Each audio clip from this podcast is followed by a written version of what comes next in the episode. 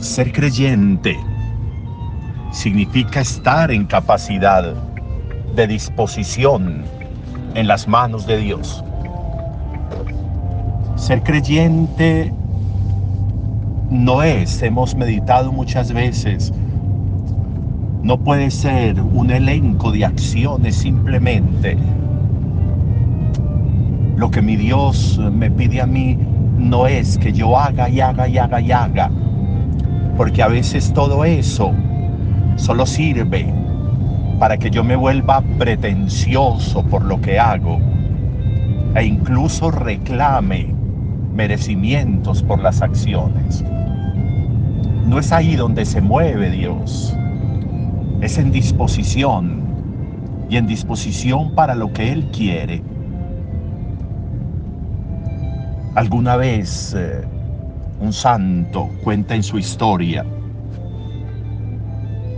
como alguna vez lo enviaron a una, a una zona rural, a una zona campesina, encargándole la necesidad de hacer una capilla para la oración.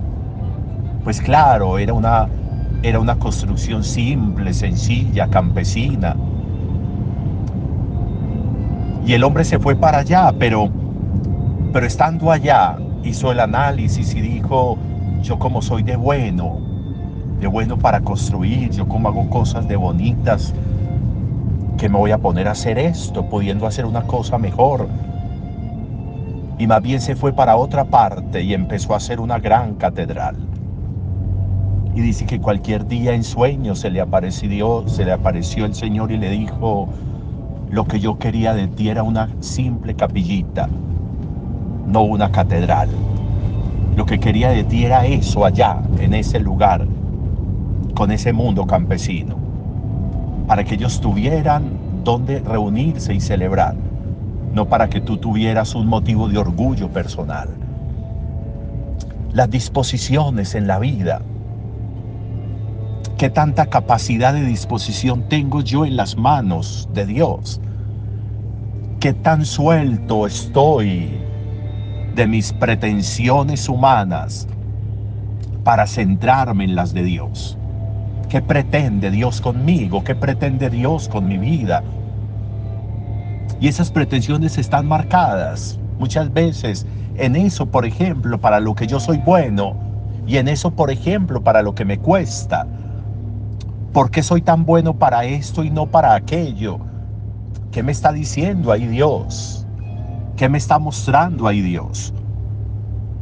A veces nos encerramos en lo difícil y buscamos incluso lo difícil, cuando lo que nos están pidiendo simplemente es hacer lo que sabemos hacer, vivir como sabemos vivir, disponernos.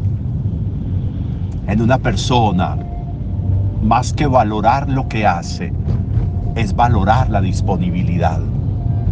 A veces es más grande o engrandece más a un ser la disponibilidad que lo que hace. Cuando encontramos hoy a David dispuesto en las manos de Dios y cómo logra vencer al gran Goliat, al que hasta Saúl le tenía miedo, cómo logra disponerlo. Y por eso cuando Goliat lo desprecia, David no le dice, vengo con mi ingenio, vengo con mi fuerza, vengo con mi habilidad, vengo con mi destreza guerrera. No, vengo en las manos de Dios, vengo en el nombre de Dios. Él verá lo que hace a través de mí, Él verá. Y así logró vencerlo. Y lo mismo sucede en el Evangelio, que se, que se le reconoce a ese hombre de la mano paralizada su disposición. ¿Qué hace Jesús con este hombre? Le dice, levántese y póngase en medio. Y luego le dice, estire el brazo. Y el hombre hace eso. El hombre no se pone a decir, no, ¿y para qué? No, y es que muchos lo han intentado. No, y es que no sé qué. No. El hombre se pone en pie se levanta y se pone en medio. Y con eso Dios hace, y con eso Jesús lo cura. Con eso Jesús lo restablece. Es disposición. Cuando estoy ahí donde tengo que estar, cuando estoy ahí cuando tengo que estar. Disposición en la celebración de la Eucaristía siempre que podemos. Disposición en la gratitud a Dios de manera continua y permanente. Disposición en la capacidad de servicio a las personas. Disposición es estar ahí. Disposición es irme deshaciendo de mis yo para irme llenando del ser de Dios. Disposición incluso es ir soltando ese lenguaje de tanto yo. Yo esto, yo aquello, yo hice, yo hice, yo di, yo estuve.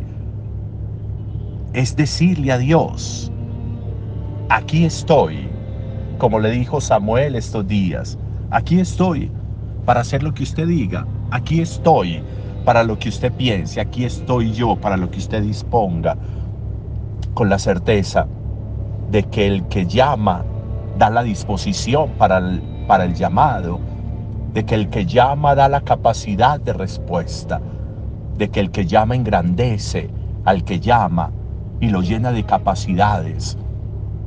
La disposición, más que un elenco de acciones, una capacidad de disponernos. Y como David sucederán cosas importantes, y como ese hombre de la sinagoga, encontraremos oportunidades enormes. Sería importante una buena reflexión hoy sobre mi capacidad de disposición ¿para qué estoy yo disponible? El hombre se puso en pie y estuvo en el centro. Los fariseos estaban ahí, simplemente mirando a Jesús a ver qué hacía mal para caerle encima, para criticarlo, para hablar de él. ¿Para qué estoy? ¿Para qué establezco relaciones? ¿Para qué vivo? ¿Para qué es mi presencia? ¿Qué tan útil es mi presencia? ¿Qué tan grande es mi disposición? Sería importante una reflexión en torno a esto. Buen día para todos.